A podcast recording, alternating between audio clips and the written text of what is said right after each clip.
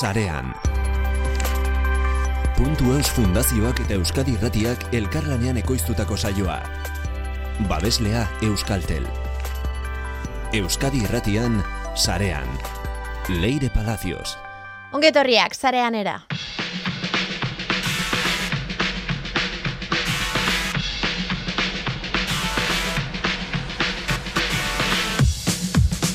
Atzo iuntzean itzi zituen ateak Durangoko azokaren berrogeta garren edizioak. Bost egun izan dira, lanean gau eta egun Euskal Kulturaren gotorleku izateko. Euriz kaleak, hotza ezurretan, baina iaz baino apur bat beroagoa izan da presentzialtasuna berreskuratu du Durangok mugatua, baina txandaka sartu izan dira landakora erosleak postuak ikusi, erosi eta sortzaileak ezagutzeko. Ezagutzeko topalekua ere, hainbat gune talaia, irudienea, ahotsenea, aurten ere literatur solasaldiak mantentzeko lan egin duena eta musika orkezpenak erdira Erdira, jeitsi behar izan ditu, eh? lekuaren mugak direla, eta zer esango dizu, eta hainbat urtez etxea dudan ahotseneaz, askotariko proposamenak entzun ditugu holtzan. Sorionez, Euskal Sortzaien lanak anitzak izan dira, besteak beste, datorren urtean ama urte beteko ditugulako, hotxenean, oholtzan postuetan eta ingurune digitaletan iruretan izan dugu kai nakai. Zorion duko dugu, berarekin batera, ibai aizpurua, zareaneko ezaguna dagoeneko, eta gerediagak ematen duen sormen sariaren irabazlea, kai nakaik ere irabazi zuen. Gaur, durangoko azoka eta teknologia alkartuko ditugu, ingurune digitalan, digitalean, berton, kabiaz gain, ez du aparte kulikurik izan, baina guk hemen zareanen egingo dugu. Teknikan, Mikel Olazabal, Leire Palacios naiz, zarean entzuten ari zara, asteragoaz. Ezagutu, Sarea.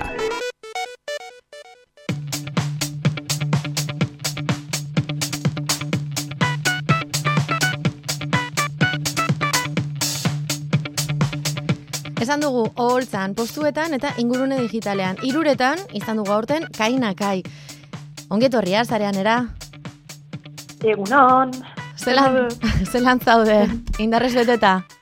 Ba, bueno, gaur ja egin dut lo, baina begira, egite egin dut, hainbeste jendearekin nagoela ia haotzik gabe. Bai, hori posgarria da, ez? Hainbat jende pasatu dala postutik, agurtu zaituztetela, ez? Gusture bilizaretela, aurtengo azokan. Ba, egia esan, bueno, izan da nire lehenaldia, izan du dala e, postutxoa, eta ba, dezkin nire naiz zalditu, oza, egon nahi zen bora guztien jendearekin, jende ezagutzen, eta nahiko pozik egia esan. Gustatu zaizu asoka?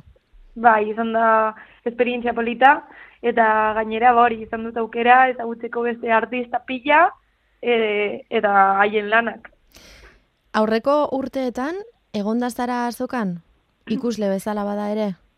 Ba, egon nintzen azokan lehenengo aldiz, e, zormen beka jaso nuenean, eta bai izan nuen aukera bai ikusteko zelako ambientea zegoen. Zelako esperientzia izan zen, sormen beka jasotzeak? Joi, ba, beti esaten dut, osea, beka hau jasotzea izan zen ere proiektuari azera eman zion bultzada hori. Uh beka honi esker sortu izan genuen nire lehenengo dizka, bai kainak eiren identitatea, bai e, kontzertuak prestatu genituen, hasi que jo, bultzada ikaragarria. Eman zizun aukera, abiatzeko, eta aurten jarrean hitz egingo dugu berarekin, ibai espuruak irabazi du. Baina, lehenago zurekin hitz egin nahi genuen, aurten proposamen bereziarekin etorri zarelako azokara, maitia izena daukan e, proposamenarekin, bosta besti bildu dituzu bertan, nolakoa da proposamen hau, zergatik da berezia? Bueno, ba, nerezken albuma, e, maitea ditzen dena, esan duzu bezala, bosta besti dira, eta da maitasun historio baten fase ezberdinak. Eta atera dugu kazet interaktibo formatuan hori ze da pizkat berezia da, kaset bat, zinta bat, vamos, entzun daitekena, ba, Wallman batean edo reproduktore batean, baina NFC teknologiaren bitartez, urbiltzen duzu mobilera, eta mobilean agertzen zaizu reproduktore bat, eta entzun dezakezu bertan be bai. NFC teknologia zer da? Osa, zuzenean, kaseta telefonora urbiltzen baldin bada, ez daukagu ezer ireki behar telefonoan, irakurtzen duela zuzenean kaseta? Bueno, ba, egun haueten ikusi dut, mobil bakoitza dela mundu bat, baina orokorrean daukate, iPhoneetan e, sortzian, sortzitik aurrera ez da ez egin behar, baina sortzian edo Xean e, ideke behar duzu botoi bat, que pone lector NFC. Eta gero, Androidetan, Xiaomi, e, Samsung eta huetan, aktibatu behar da botoi bat, bai, N bat dena, dela NFC, bai. eta horrekin ere hurbildu eta badoa. Zergatik, nola okurritu zaizu hau egitea? Bueno, ba, egia zan, nahi genuen, e, zeo zer pizkat deigarria egitea, azken finean, e, ba, azokan zaude, eta lehen algo, le, le, lehen aldia, eta mm, ba, nahiz artista ba, orain azten erin izena, dara mala bakarrik e, urte bat, eta pentsatu genuen, ba, igual, zeo zer ezberdina sortuz, e, atentzioa deitu algenizakela pizkat gehiago, ez? Mhm. Orduan, gauza berrietan pentsatzen ari gara denbora guztian. Eta elkartzea e, formatu bat dena nahiko retro, e, guritzetan jaia inork ez daukala Wallman bat, eta e, aktualizatzea eta modernizatzea, ba, ideia ona iruditu zitzaigun. Mhm. Gaur egun gainera jendeak non eros dezake Wallman bat, ez? Ekarri dozue nere garaiko, katxarro bat. Bai, hori da, gainera, e, bueno, e, guztia prestatzen, ikusi dugu, industria, bueno, Wallman eta gauza hauen, eta produktu retro hauen mm, merkatua dagoela supergaresti, osea, revalore izatu da pillo-pillo bat. Ja izango da gauza berezi bat bezala, ez? E, dagoeneko erabiltzen ez dena atzera begirakoa eta lortu behar duzu Wallman bat edo modernoa edo zahar bat berreskuratu eta konpondu. Zure azkenengo diskoa, zure azkenengo lana entzuteko kuriosoa. Hori da, gainera, eske modan jartzen ari da kasetea berriz, eh? Zi, azken finean CD-a, ba bueno, mm, igual oraindik daude kotxe batzuk entzun aldirenak, baina orain ja saltzen diren kotxeak eta ordenagailuak eta ez daukate CD-a reproduzitzeko. Mhm, Ez. Eta kalitate aldetik, soinuaren kalitate aldetik, e, nola egin duzue lana? Bai kastetean, bai NFC bitartez teknologiak, berdin du? E, ba, begira, em, kasetean grabatu dugun musika, dauka master prozesu ezberdina. Mhm, E, musikak daukan onda, dago komprimituagoa, zakin nire eskatu zidaten horrela egiteko, eta gaur mm, egun ba, Spotifyen edo entzuten dugun musika dago altuagoa, eta Bai. con más grabeak, ai, potenteagoak, mhm, eta prozesu ezberdinak izan dute, bai. Orduan, e, ba, kasetean entzun da, bai, entzuten dela da, oso es- esperientzia arraroa, eta gainera entzutea reggaetoia, en plan analógico, con ese ruidito así a cassette, bai. jo, pues da, da kuriosa, baina da polita entzuteko, eh? Zu ohituta zaude kasetak entzutera? Ke ba, ez, Ez. bat ere ez.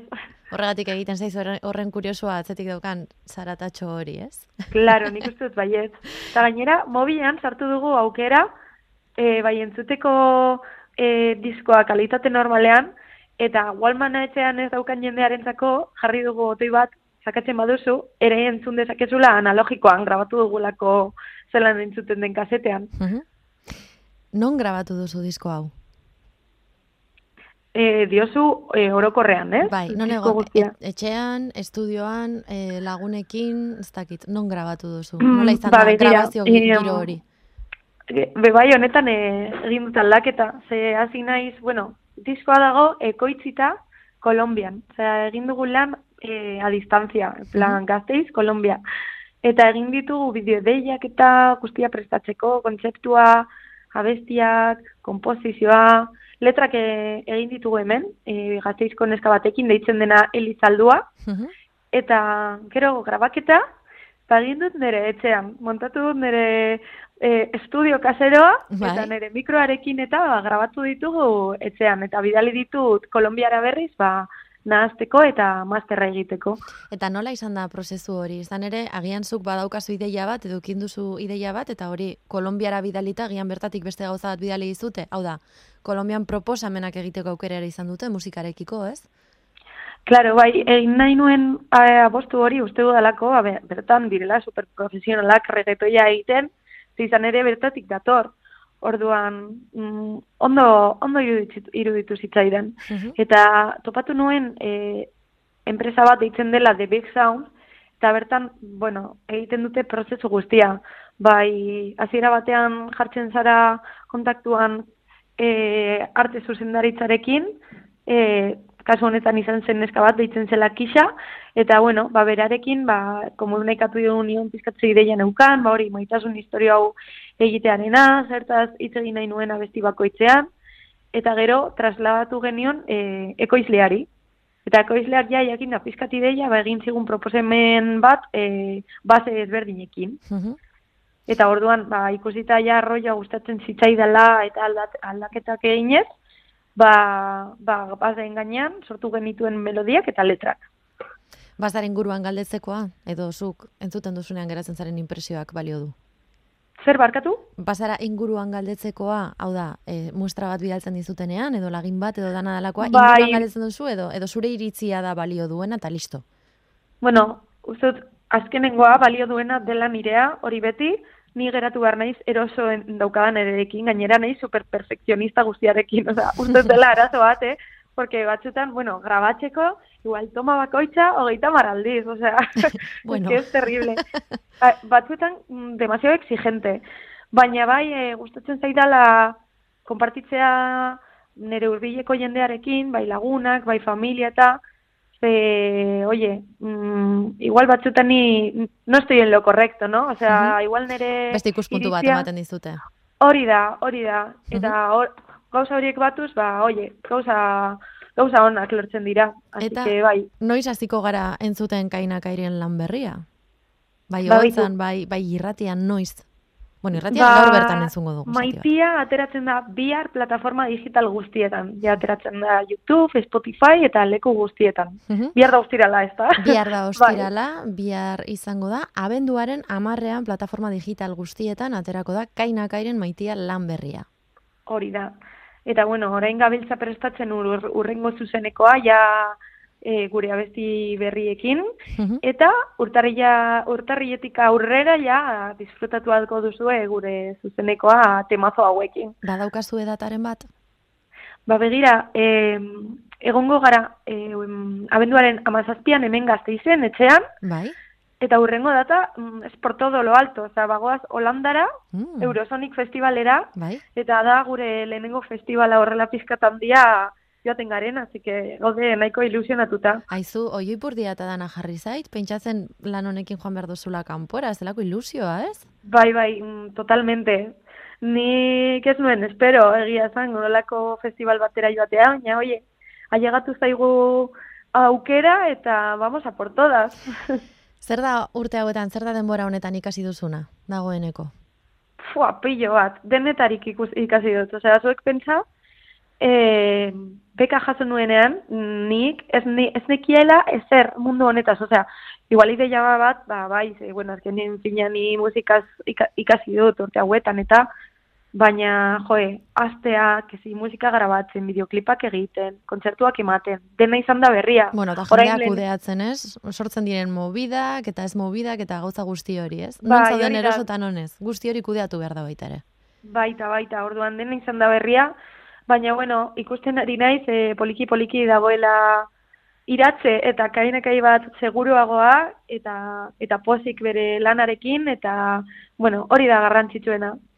Ba, eskerrik asko, kainakai, bihar abenduaren amarretik aurrera, jasalko dugu zure lana, bai, eremu digitalean, baina, haizu, kasetea nahi duenak, eta NFC teknologiaren bitartez entzun lana, ere aukera izango du. Zitak, kainakai entzuteko urtarrietik aurrera bira hasiko du, eta herberetara joateko goa baldin baukazue, ba, hortxe ere aukera. Hori da, eta komentatzea be bai, Bai, esan. e, sortu dugula kainakai denda, nire webgunean, eta daugela hor aukera erostiko kaseta. Igual e, azokatik etorri denak, Bai? ba, bertatik ere erosi dezaketela, bale? Bota, nola dan webgunearen izena, albidea, nola da domeinu izena? kainakai.com. Ederto ba. Eskerrik asko, kainakai. Vale, eskerrik asko zuri, ondo pasa.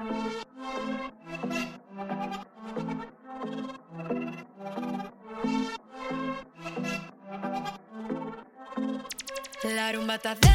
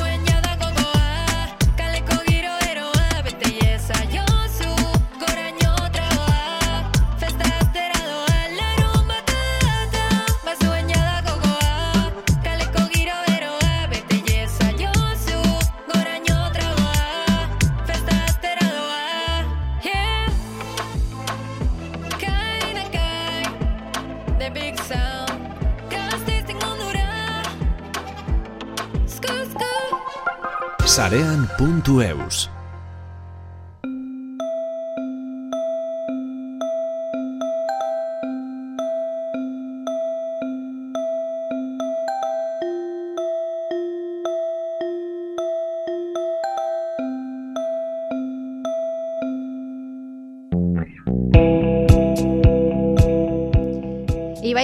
Aizpuruak irabazi du Gerediagaren sormen beka, barraka bideojokoagatik. Zorionak, Ibai, ongietorria zareanera. Mila esker, mila esker. Pozik ez? Bai, bai, oso pozik, oso oso pozik. Espero zenuen... Eh, eh, esan beharra dakat, berriro Bota, ere, bota. tokutzen esaten ari nahi. Lehenengo eta behin, bota. Eh, hori da, hori da. Eh, mila esker, esker erraldoiak eh, gerediege alkarteari Bai, eta Durangoko udalari, aukera, aukera izugarri hau emategatikan. eta epaimaiari. Mhm, Hori da, hori, eta peimaiari oso jatorrak direla, eta laguntza eskaini diatela beti. Eta zugan Eta- konfiantza izan hori dutela, da, hori da, aurten hori da. ere. Bai, bai. Ibai, arnaz emango dizu zariak, ez? Nola bait.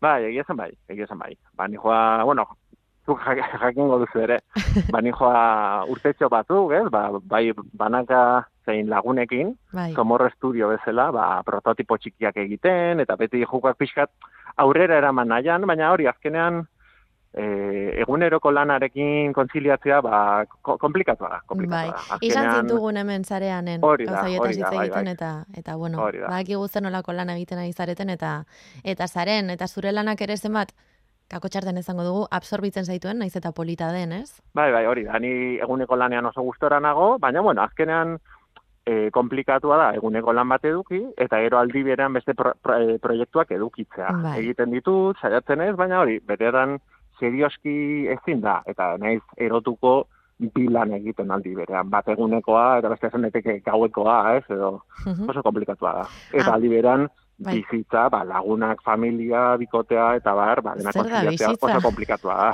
Zer da bizitza? Ja, azken aldi honetan ez dakago askorik, ez? Baina, bueno. Ez daukagu askorik, e, ala beharrez, etxan sartu gintuztetelako gure artean harremandu bar izan genuen, baina izu, kalera atera garenetik, zer da hau, ez? Bai, bai, bai. Zer da bizita izatea. Ama mila euro, urte betean, barraka bideojokoa amaitua izateko. Hori da, hori Nola ingo duzu? Ba, pazientzia handiarekin. E, orokorrean, e, bueno, teknikoki edo nik erabiltzen dut programa bat konstrukt izenekoa, ba, bani joa urte batzuk programa horrekin lanean, bai gauzak sortzen, bai irakasten, eta eta horretaz gain, ba, barrakak edukiko du estilo bat, ba, kombinatuko dituenak, argazki errealak, e, bi dimentsioko animazioa, eta hori, bai, e, nik sortutako maketak edo horrela. Barrakako mundua, e, fantasia eta mundu errealan hasten ditu, eta beraz, ba, en, eraikin asko eta gauz asko egongo dira eskuzko materialakin sortuta. Hau da, hori kartulinarekin, goma eba, eta gero ere egongo dira naztuta, ba, bai, goxokiak, mota guztietako goxokiak, gominolak, txokolatea, txok, eh, txokolatinak, txurroak, egongo da, egongo da dena kombinatuta. Oiek eramango dituzu eremu digitalera, ez? Osea, Hori da, hori da. Em, Ibai, horrelako gauza kontatuta, hau zabali geratu gara. A ber, barraka zertan datza?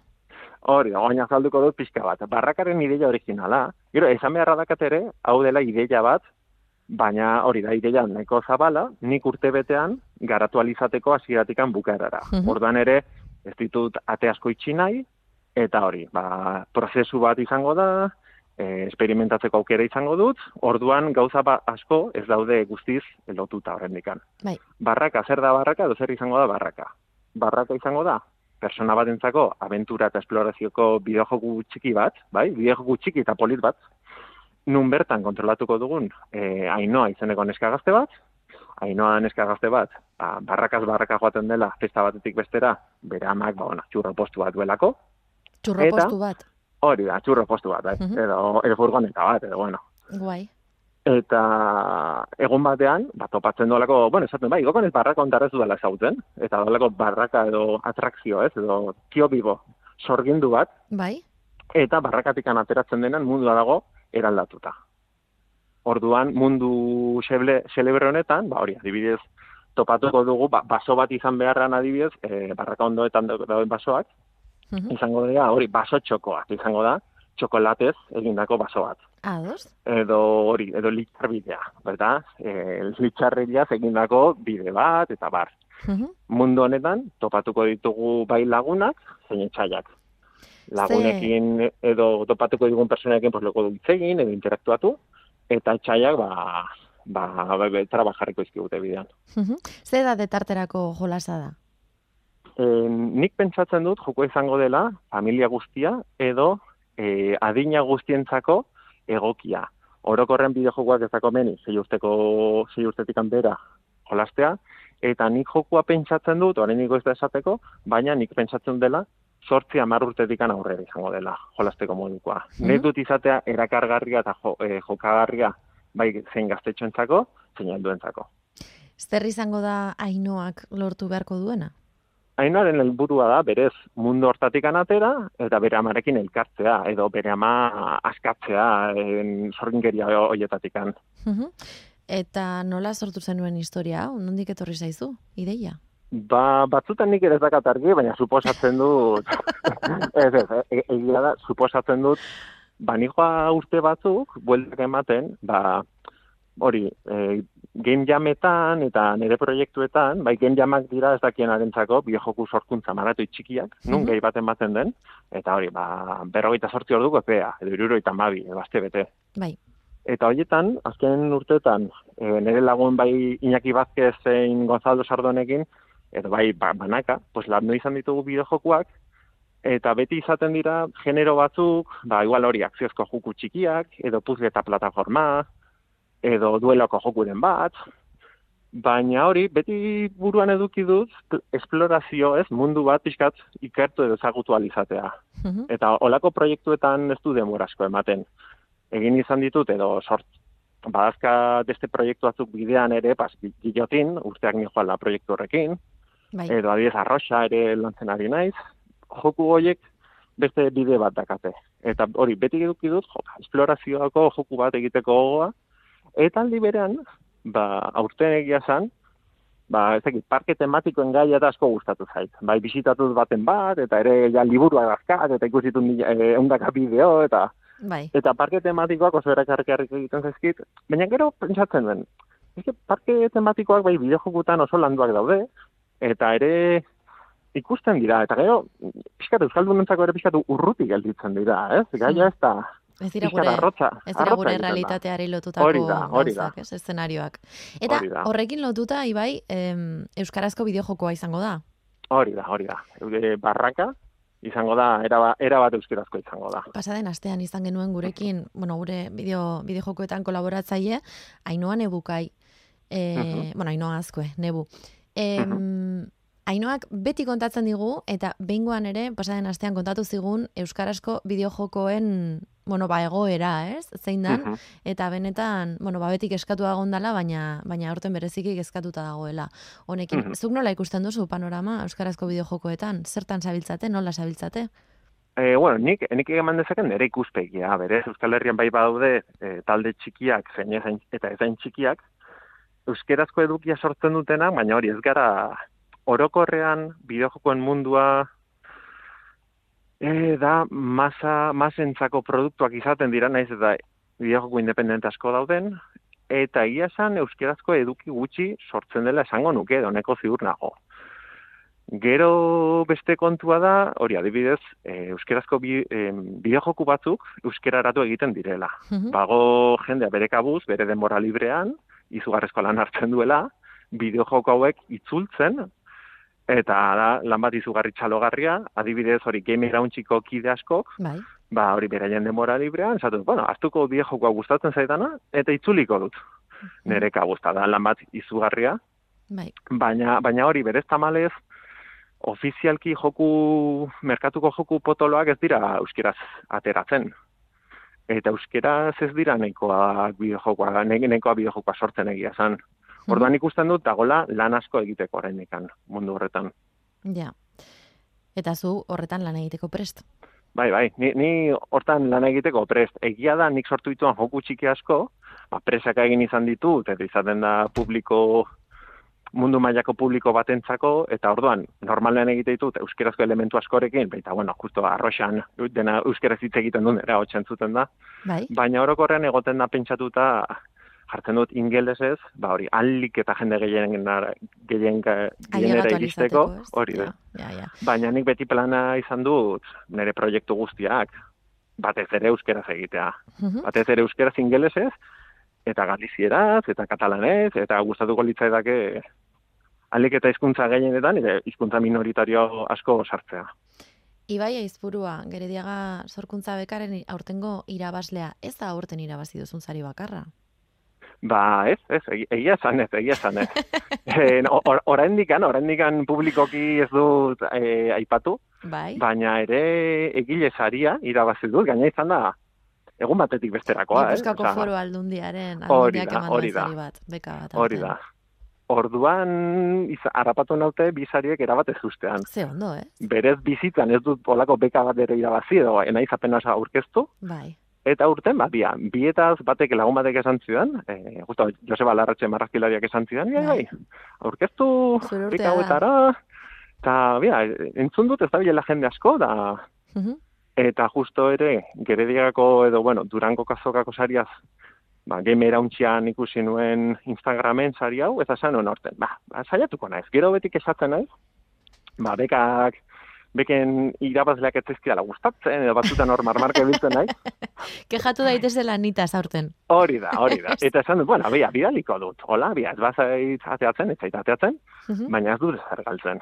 Ja, egile... Eta, eta hori bai. pixkat, ez uste narrapatu naute, gaina ja egun, egun gutxitako diferentziarekin jakin ditut biak. Bai, bueno, badakigu gozabek eskutuan mantendu behar direla, eta, Mhm. eta bueno, publikoa izan da irabazi dozula aste honetan bertan, e, azokarekin bat, baina Mhm. noski, zu bertan egoteko saria saria jasotzeko jakin izan Mhm. duzu, aldez aurretik eta posa izan duzu aldez aurretik. E, Bai, kon- bueno, kontenidutan nola baitez? Bai, bai, ba, egia ja, egia zan, azten kontua pixkat galdu, galdu egin dut, ez dakituela bi edo hiru aste izan zen. Bi esango nuke. Ba, berez hori, egia zan hori, aspaldui aurkeztu nuen, bueno, iraila bukaeran, uste da meitu zelapea, aurkeztu Bai. nuen, eta gero duela, azte gitil, bete, edo alako zerbait, jaso nuen berria gerediagatikan, ba hori, hautatu izan nintzela iruren artean, hiru proiekturen artean, ez ditut ezagutzen beste biak egia zan, eh? E, Eta- Guk ezagutuko ditugu jarraian, hitz egingo dugulako lorearak iztainekin, bere izan da epaimaiaren Ah. bozera maila, eta azalduko digu zergatik irabazi duzun, así que... Vale, vale, primera, no? ez ir- aukera. irri- irrikitan nago egia zan, eh? beste proiektuak ezagutzeko. Eta bestalde ere, bazorionak eman dizugu egile diru laguntza hori irabazi izanagatik, eta eskerrak emango ditugu gu be bai, e, Gipuzkoako foro aldundiari aurten Bai, egin bai. duelako esfortzua, ez? Bai, Egileak asko eskatzen saritzeko, Da, asko eskatzen da, bai, bai. asko saritu dituelako, dirua banatu Bai, dalako. bai, bai, nik uste dut, espero baina gehiago, iruditu zait zerrendan Mhm. mentzat ikusterakoan, nik espero baina gehiago e- egia zan. Bai, kulturaren munduan e, Gipuzkoan lan egiten duen jende asko saritua. Izan da, hainbat disiplinetan, gainera egia da e, beka horietara, erozormen beka horietara, e, aurkeztu izateko dagoeneko proiektu bat izan behartzen dutela martxan, ez? Etzala diru laguntza sortuta, eta ez zuela En- denbora asko ematen pentsatzeko zer egin daiteke.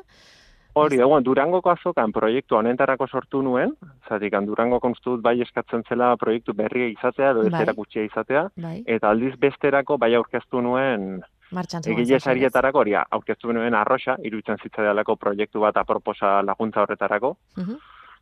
Eta hori, ba, egia esan hori bi- biak, biak atera zaizkit. Zenbat, que- zenbateko saria da, Gipuzkoako foraldundikoa? Sortzi mila, sei mila euro? Okerrez panago, bos milakoa da. Bost mila. Bueno, ba, aurten hogei mila euro dituzu, gustatzen zaizun horretan Bai, aritzeko. e- e- ezin ez kexatu egia esan, eh? Zorte e, izugarria izan dut. Eta hori, eman dit aukera nire eguneko lana albo batean usteko ur- urte betez. bai, utziko duzu, esedentzia bat, Hori da, eskatuta. hori da, hori da. Orduan niretzako da postu bat, eta eta laguntza hauekin, ba, da behar nuen bultzadatxoa egia esan. Mhm. O, bultzadatxoa da bultzada handia. Eta gero izango duzu aukera bueltatzeko zure lanera, ikusiko zaitugu berriz ere eta Eh, bakaleran. bai, be- be- berez, espero dut baietz. Eh, Gauza legalki eta gauza batzuk, bueno, hor aitan daude pixka bat, Bizitza. baina, bai, bere, berez itzultzeko aukerarekin. Mhm.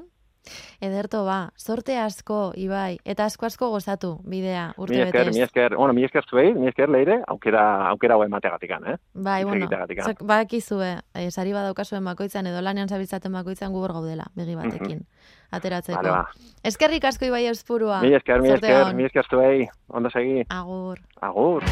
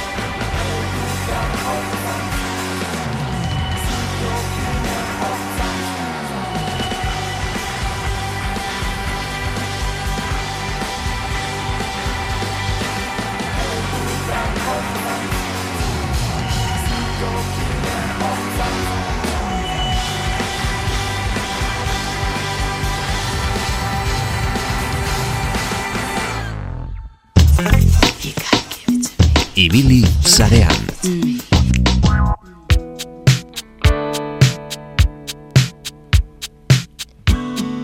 Emozioz gainezka gatoz, Lorea Arakistain puntuz fundazioaren marketing arduraduna eta aurten gerediagak ematen duen bekaren epaimaiko bozera maile. Lorea ongietorria sareanera. Eskerrik asko kaixo leire. Gatoz, emozioz beteta eta oso pozik. E, kaina kairekin hitz egin dugu.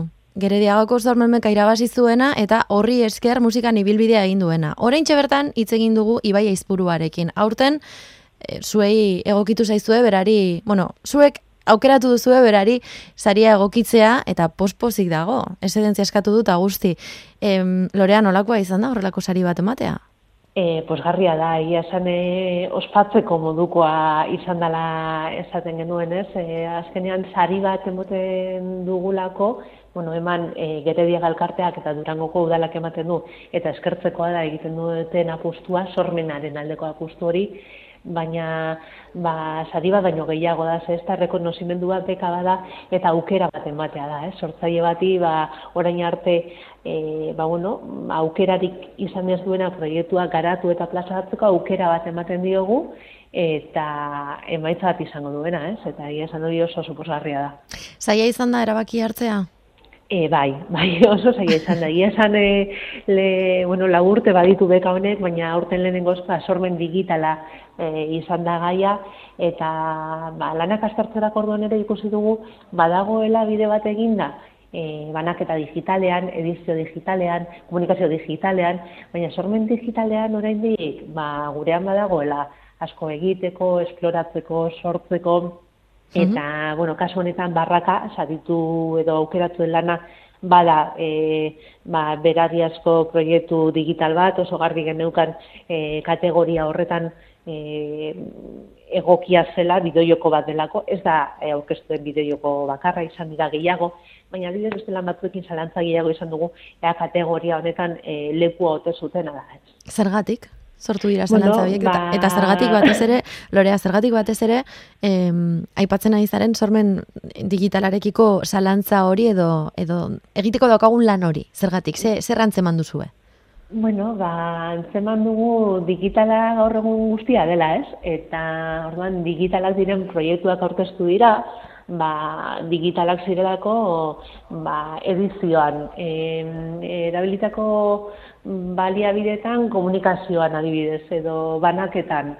E, baina ez sormenean, ez? E, hau da, baziren batzuk e, digitalik gabi edo baliabide digitalik gabe ere egin zitezkenak. Ba, bueno, beste modu batera zabalduko edo e, editatuko, grabatuko, sortuko lirateke, baina posible liratekeenak. Mhm. Orduan bai bilatu dugu e, proiektu izan zedin e, benetan sormen digitalekoa eta e, baliabide edo hizkuntza digitala ala beharrez e, erabili beharrekoa izatea. Bai. Horretan lana izan duzue, noski. Bai, bai, bai, baina bueno, lan polita izan da, eh? eta proiektu politasko ikusi ditugu, batzutan agian kanpoan utzi beharrekoak kontu horiegatik, baina, baina interesgarria izan da. E, egiteko ere asko, eh? uste dugu e, badagoela egiteko eta horregatik eh, interesgarria e, alorronen aldeko apustua. Beste bi finalista egon dira, ez? Bai, hori da, beste bi... Publikoak finalista- dira? Ez, ez. Ez da publiko ez egiten. Ez dut uste, ez, no, ez ateraz, ez dut uste. Bai, eske, Ibairekin hitz egin dugunean esan digu, e, ba, finalisten artean, ba, hori, finalistak salkatu egiten direla, eta ba, bazekiela beste bi finalista zeudela, eta hor, hor zalantzarekin geratu nahi zen. Normalean, naiz eta finalista izan, askotan finalistek dakite, finalistak izan direla, ez? E, beraiek, e, bueno, akuilu edo animatzeko modu bat dalako, aurrera jarraitzeko, ez? Atarian geratu zara, baina normalean ez da, ez da publikoki esaten den gauza bat. Bai, hori da, bai, epaimaiak bi fasetan ebaluatu ditu lanak, ez? Lehenengoan eh, lan mordo bat eh, aurkeztutako txosten eta dokumentazioaren arabera, eta gero hiru finalistak aurrez arde eh, lana defendatu zuten, et, galderak egin, egin dizkien, zalantzak argitu, eta eh, horregia esan desente argitu zen kontua. Eh? Ba, bueno, galderak egin ditzazkezunean eta salpenak eman, ba, bueno, ikusten dira, ikusten da proiektuaren egingarritasuna eta zer izango den eh, hobeto ikusten da. Mhm. Zergatik Ibai, zer gora ipatu duzue? Bueno, guki bai, ibairen izena ez genekien, eh? E, gu proiektua ezagutzen genuen. Barraka. barraka. Eta, bueno, barraka, berak azalduko zizuen bezala, bideojoko bada, euskaraz da, eta da oso, oso polita, oso erakargarria, e, sugerentea, iradukitzaia, tentagarria, eta berez bideojoko bat izatea bera, ba, bueno, e, ezaugarri horiekin bada laguntzeko modukoa, eh? Ez interneten mugitzen den trafikoaren euneko sortzi inguru bideojokoa dira, Euskararen presentzia anekdotikoa da, eta esan esparru hori, edo sektore hori, berez, e, ba, laguntzeko modukoa, baina barrakak badauka beste zerbait, ez? E, sortzen du fantasiasko mundu estetiko oso ederra, gozagarria, e, polita, disfrutatzekoa, herri txiki bateko festak, barraka, goxokia, ba, bueno, ba, plazera, e, bada, ba, bueno, e, erakartzen zaituen proiektu bat, gustagarria. Eta egia esan bizi dugun garai hauetan ere eskertzen da, ez? Umetako e, em, em, ba, e, dauzkagun detaile horrek berreskuratu eta fantasiasko mundu horretan sartza. Eta naiz eta aurrentzako oso aproposa egin, nik uste dut, helduei ere laguntzen digula ba, hor barruan ahaztuta izan dugun umea ateratzen. Eta hori alde batetik, eta edo teknika ere, erabilitako teknika oso interesgarria izan da, oso, oso sortzaia, ze e, stop motion animazioa darabil, e, esplorazio eta aventura bideojoko bada, baina uztartzen ditu elementu digitalak eta fisikoak, ez? Mhm. Erabiltzen du plastilina, erabiltzen du kartulina, kartoia, eta horrek programatu eta animatzen ditu, eta so, lortzen den emaitza oso oso, oso irudi ederra da. Lorea, gustatu zaizu. Bai, oso polita da, oso polita da, ez? Eta ez batzutan ez dugu esaten, ez? Baina, jo, ba, oso polita, ez? Ikusi Bai. eta eta umeek erean, ba, aurkeztu zuren basiren ume batzuk, eta, eta zu, jo, oso polita. Eta hori garrantzitsua da batzutan, ez? E, ze askotan e, horrek, e, ba, bueno, e, balantza alde batera edo bestera egiten du, ez? Izan daiteke ona, interesgarria, eta hori dana badauka, ze, iritskideak, e, grediak ja, esarritako irizpideak ba, kalitatea, e, berrikuntza, e, zabaltzeko gaitasuna, hore guztiek e, lan askok izaten dituzte, baina honek bere izgarri bat e, bada erakargarritasuna eta edertasuna. Ikusi zenuenean proposamena, e, bueno, ja, irabazlea zintzen jakinda eta, em, pentsatu duzu, zuk bideojoko honetan arituko zarela? Ez dakit nik, ala, semalabak bai, nahi dute, eh? Hor dago gainera ikusi dute, eta nahi dute, bai. E, ni ez naiz asko ibiltzen bideo jokotan egia esan, baina bai, probatuko nuke, bai, gustatuko litzaidake ze sortzen duen giroa, oso, bai, gustatzen zait. Hori, aipatzen zigun berak ere, Ibaik aipatzen zigun, galdetu diogu, ea zen edade tarterako zen bideojokoa. Ezan digu, etzeukala oso argi, baina gian amar urte abertzelan amaitzen zuen, ez? Eta ze urte honetan zen nolako bilakaera zeukan, baina hala ere iruditzen zitzaiola familia osoa ibiltzeko bideojokoa ere bazala. Naiz eta aurrei begirako bideojokoa izan, barrakak gozamena sortu dezakela edo zeina dintartetan. E, duda barik, elkarrekin, elkarrekin jolastekoa dela esango nuke, bai, bai, eta hori polita da, polita da. Era bat. Ta nolako esperientzia, Lorea, epaimaikide bezala, gustatu zaizu? Ba, ardura handia, eh? Bada, bai. Bai, bai, eta fase ezberdinak pasa ditugu, bai, ez? E, bai, pasa ditugu fase ezberdinak, eta baina azkenean posik, eta ibai posik, baina gure bai, eh? E, ba, saria emateko momentu horretan, gu ere epaimaikideok, e, oso oso posik, aipatuko ditut gainerako epaimaikideak, e, epaimaia osatu dugu e, Raquel Esparza, Vanessa Fernández, Diana Franco, Iker Fidalgo eta nik neuk, eta guztiok oso gustora ibili gara, eta gainera esan diogu bairi, eh? e, zer behar badu urtean zehar gu hemen gaudela, eta laguntzeko, eta bidaide izateko pres gaudela. Ba, gustua ematen du, horrelako saio bati amaiera ematea. Ze politan zandan, zuen, zuek irurak entzutea. Kainakai, Ibai Izpurua eta Lorea Arakistain. Eskerrik asko. Zuri leire.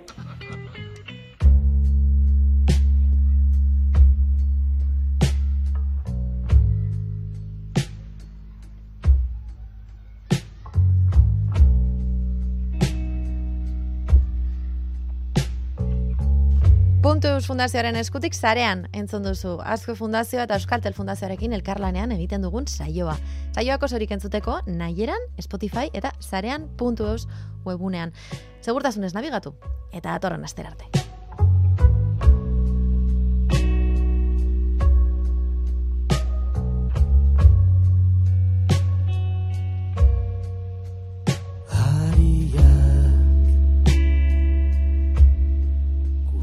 SOS.